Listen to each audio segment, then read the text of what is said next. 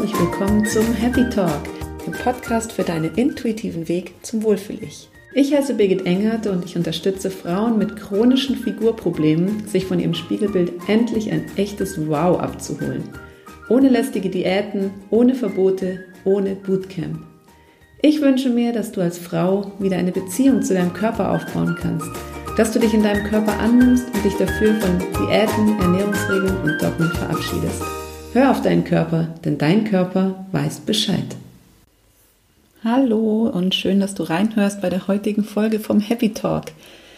Ich habe dir letzte Woche ja schon einen kurzen Überblick gegeben über das, was diesen Monat ansteht. Und zwar geht es um verschiedene Ernährungstrends, um Diäten und das, was sich so aktuell auf dem Food Market tummelt. Letzte Woche gab es einen kurzen Überblick über so Diäten und Trends allgemein und heute möchte ich auf das Thema vegane Ernährung eingehen glaube, es ist definitiv ja ein Trend, denn es gibt immer mehr Menschen, die sich dieser Bewegung, sage ich mal, anschließen, die sich vegan ernähren wollen, das mehr oder weniger schaffen, ist schlecht oder ist ganz gut oder eher schlecht hinbekommen. Und ich finde es auf der einen Seite auch sehr gut, dass es ja so viele Menschen gibt, die einfach, ich glaube, eine bewusstere Ernährung, einen bewussteren Umgang mit Tieren an den Tag legen wollen aber dennoch hat dieses Thema für mich irgendwie wie jede Medaille einfach zwei Seiten. Und in dieser Folge möchte ich dir einen Überblick geben über zum einen meine Meinung zu veganer Ernährung, über Vor- und Nachteile, die sie haben kann. Und ich habe einen ganz guten Zwischenweg, glaube ich, für alle, die nicht ganz so konsequent sind in der Umsetzung. Genau. Ja, äh, der Veganer an sich, so wie ich ihn sehe, ist ein Typ Mensch, der total überzeugt ist von dem, was er da tut, der eine glasklare Haltung hat und der sich einfach fürs Tierwohl einsetzt und keiner Fliege der Welt ja auch nur ein Haar krummen würde. Und der, dieser typische Veganer, der ernährt sich dann aber auch echt total frisch und bewusst. Der isst viel pflanzliche Kost, baut das natürlich am besten selber an, isst viele regionale und saisonale Produkte und hat einfach geniale Ideen, wenn es um irgendwelche Alternativen zu Fleisch, Milch oder Käse gibt und das finde ich auch absolut bewundernswert, wie jemand so viel Herzblut in seine Ernährung stecken kann. Und ich finde das ganz, ganz toll. Denn da ist es eine absolute Kreativität gefragt in der Küche, aber auch so, dass man einfach immer wieder eine Alternative findet für bestimmte Produkte, die es so eigentlich geben würde. Und ich finde, da ist auch nichts dran auszusetzen, wenn da nicht so ein paar Kritikpunkte wären. Die Kritikpunkte gehen in die Richtung, dass ich für mich einfach der Meinung bin, dass ich mir als Mensch erstmal ja am wichtigsten bin. Ich stehe an erster Stelle, wenn es um die Gesundheit geht. Und sobald es dann anfängt, dass ich irgendwelche Ersatzprodukte essen muss, um wirklich gesund zu bleiben, weil mir irgendein Vitamin oder irgendein bestimmtes Spurenelement fehlt, was ich eben über das Fleisch bekommen würde, dann hört es bei mir irgendwie auf, weil ich mir denke, hey, ich muss nicht viel Fleisch essen, ich muss nicht viele Milchprodukte essen, um diesen Bedarf zu decken. Und das mache ich dann ehrlich gesagt lieber, als irgendwelche Pillen mir einzuschmeißen, die auch wieder irgendwie künstlich hergestellt werden. Genauso kritisch finde ich es, wenn äh, Menschen versuchen, sich vegan zu ernähren und tierische Produkte, Milchprodukte, Fleisch, Wurst, Käse aus dem Alltag streichen, stattdessen aber Fertigprodukte kaufen und essen, auf denen einfach mal das Wort vegan abgedruckt ist. Ohne drauf zu gucken, was in dem Etikett, was auf dem Etikett steht, was in dem Produkt enthalten ist. Es gibt so viele Produkte, die vegan sind und die trotzdem Schrott enthalten. Und die sind einfach von Haus aus schon immer vegan. Nur ist es halt heutzutage ein tolles Verkaufsargument, Sachen vegan anzupreisen, weil es total schick ist und einfach ankommt. Und da finde ich, ist dieses Bewusstsein einfach nicht da, wirklich für das, was ich meinem Körper antue oder was ich ihm zumute. Und das ist so ein wirklicher Kritikpunkt, den ich anzukreiden habe bei den Menschen, die sagen, hey, ich bin, ernähre mich vegan, aber überhaupt total unbewusst stopfe ich einfach alles in mich rein, wo vegan draufsteht oder wo ich weiß, dass es nicht vom Tier kommt. Genau. Ich finde auch schwierig, wenn ich mich vegan ernähre, einfach um zu versuchen, mich möglichst gesund zu ernähren. Denn dieser Versuch, das hatte ich in einer der letzten Folge, glaube ich, schon gesagt, ist meistens zum Scheitern verurteilt und ich habe einfach keine Garantie für dafür, dass es diese vegane Ernährung auch wirklich gesund für jedermann ist. Ich kann mir gut vorstellen, dass viele Menschen gut damit klarkommen, kein Fleisch zu essen.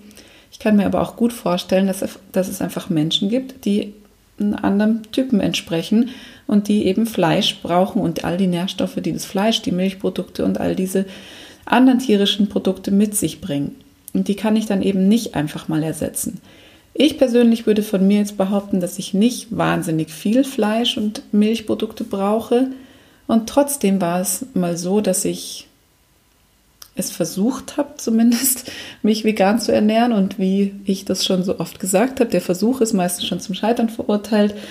Ich habe es äh, statt irgendwie geplanter 30 Tage, die ich hätte umsetzen sollen, weil ich eine Wette verloren habe, habe ich es noch nicht mal drei ganze Tage geschafft. Tag 1 war noch okay. Tag 2 wurde schon echt schwierig. Da bin ich dann auf die Suche gegangen nach irgendwelchen Fleischersatzprodukten, wo ich mir schon gedacht habe, hey, das ist ja völligst irre, dass ich mir jetzt einen Burger aus Kidneybohnen brate. Und das ist ja genau das, was ich überhaupt nicht, äh, ja, was ich überhaupt nicht nachvollziehen kann, was genau das ist, was ich eigentlich nicht gut finde. Und dann äh, am dritten Tag bin ich am Nachmittag, am späten, ja, so frühes Abendessen, bin ich eigentlich fast durchgedreht und dachte mir, das kann so nicht weitergehen, weil ich so einen Hieper hatte auf Milch, auf Käse, auf, ja, das war eigentlich das, was, mich, was mir am meisten gefehlt hat. Und dann habe ich mir ein riesengroßes Glas Milch eingeschenkt, habe das geäxt, habe mir ein riesengroßes Stück Käse abgeschnitten und habe das pur gegessen. Und danach war die Welt einfach wieder in Ordnung. Und da war ich, ja, ich war einfach echt dankbar, dass mein Körper das inzwischen so verstanden hat, was ich brauche und was nicht. Denn ich habe mich jahrelang irgendwie durch diesen Diätendschungel durchgequält und habe immer das gemacht, wo ich dachte, es hilft mir und es tut mir gut und habe mich da extrem vom Außen steuern lassen. Und in diesem Moment wusste ich einfach, dass ich das überstanden habe. Ich wusste, dass mein Körper mir immer genau die richtigen Signale gibt, die ich in dem Moment, ja, die ich und mir damit sagt, was ich brauche. Und ich war damals echt so weit weg von, von einer aktiven Körperintelligenz, so weit weg, wie die Erde vom Mond ist. Und es hat einfach immer meine Disziplin gesiegt. Und das darf, habe ich heute, ja, ich habe es einfach mal verabschiedet, weil ich brauche keine Disziplin mehr. Ich esse einfach das, wo ich merke, es ist in diesem Moment genau das Richtige. Und dieses, dieses Signal damals war wirklich sowas von deutlich, deutlicher geht es eigentlich gar nicht.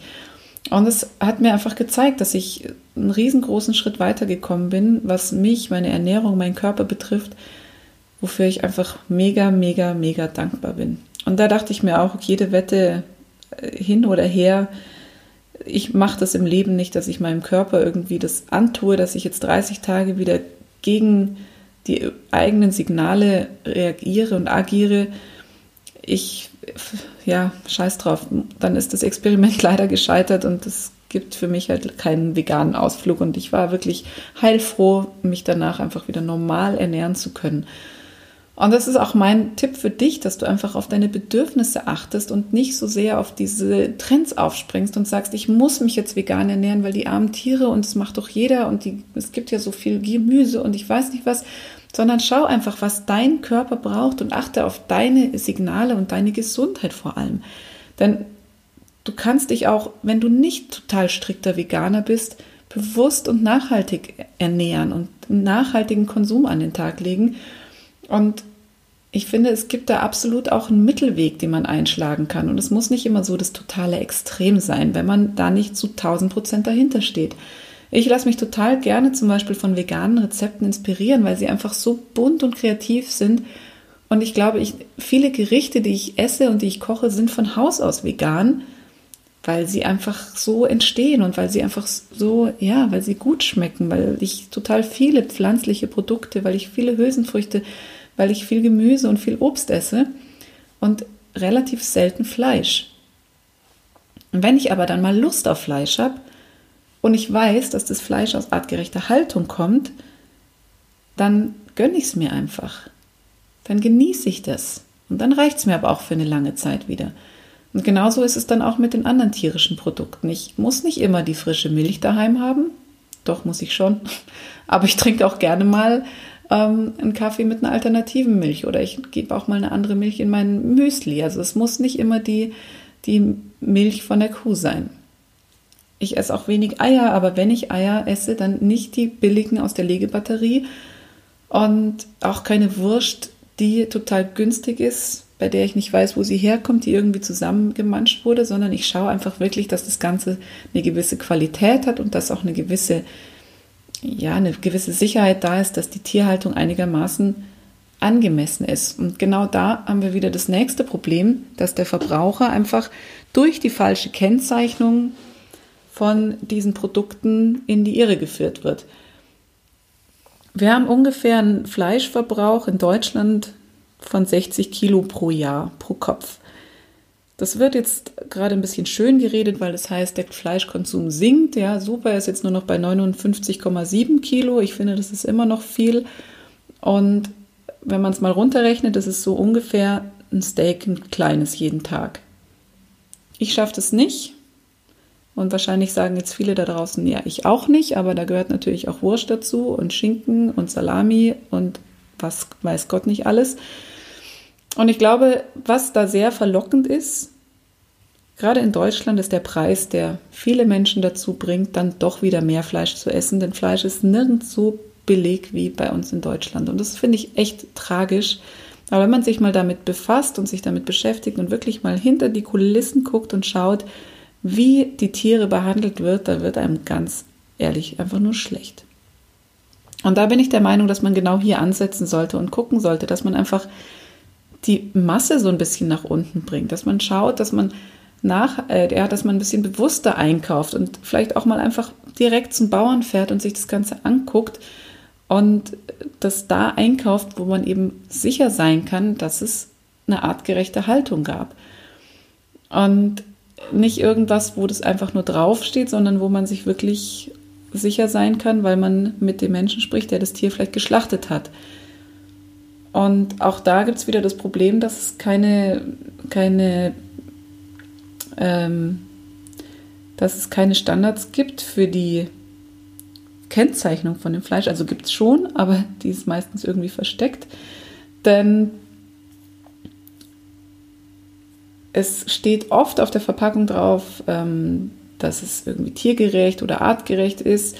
Diese Begriffe sind aber nicht geschützt und können einfach willkürlich verwendet werden. Es kann also vorne das glückliche Schaf auf der Packung von der Salami sein oder die glückliche Kuh auf einer grünen Weide und da steht dann tiergerecht drauf.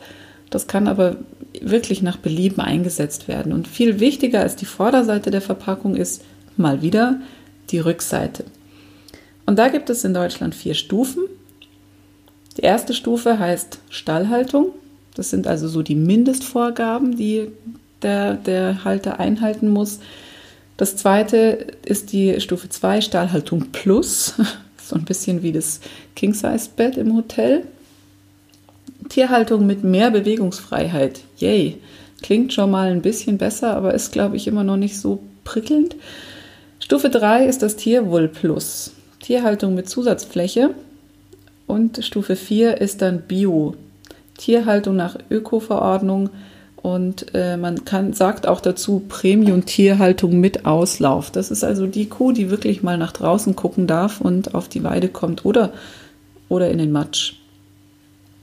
Ähm, mein Bild von der glücklichen Kuh sieht immer noch ein bisschen anders aus, ehrlich gesagt. Also ich finde es schon tragisch, dass bei Bio der Zusatz steht äh, Premium mit Auslauf. Das klingt ja geradezu grandios. Äh, ich glaube, auch da ist noch Optimierungsbedarf und für mich muss eine Kuh einfach auf der Weide stehen und Gras fressen, ganz ehrlich. Mm, und da einfach einen gewissen Auslauf haben. Und vielleicht bin ich naiv, aber äh, ich, wir sind recht oft auf dem Land, auf dem Bauernhof, machen da gerne Urlaub und da höre ich immer die Kuhglocken klingeln und sehe die Kühe auf der grünen Weise stehen. Ich hoffe, dass die auch, äh, dass das dann die Kühe sind, die ich dann auch bei dem Metzger kaufe, der mir verspricht, dass es eben so war.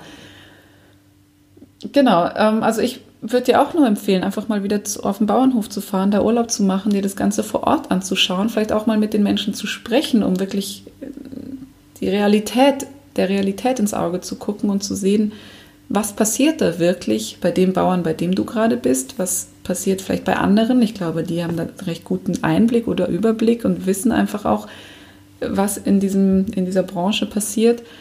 Und ja, dir dann einfach überlegen, wie viel Fleisch, Milch, Käse muss es wirklich sein und vor allem auch, wie viel ist dir das Fleisch wert, was du da isst. Ich persönlich esse lieber selten Fleisch und bezahle dafür aber dann auch wirklich hohen Preis anstatt einfach jeden Tag irgendwelchen billigen Kram in mich hineinzustopfen.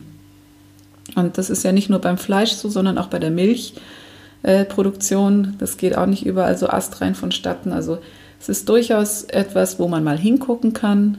Und ich bin mir sicher, dass jedes Produkt, was vom Tier kommt, auch dir besser tut, wenn es hochwertiger, von hochwertiger Qualität ist und ein bisschen teurer ist als ein billiges Grillwürstel. Und mal ganz ehrlich, apropos Grillwürstel, in ungefähr jedem zweiten Garten oder auf jedem zweiten Balkon steht ein Grill für ungefähr 1000 Euro und meistens liegen dann die 99 Cent Grillwürstel vom Supermarkt, vom Discounter um die Ecke drauf.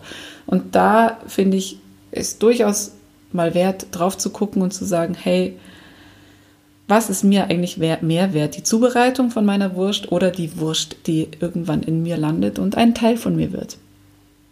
Also, ich freue mich, dass du zugehört hast.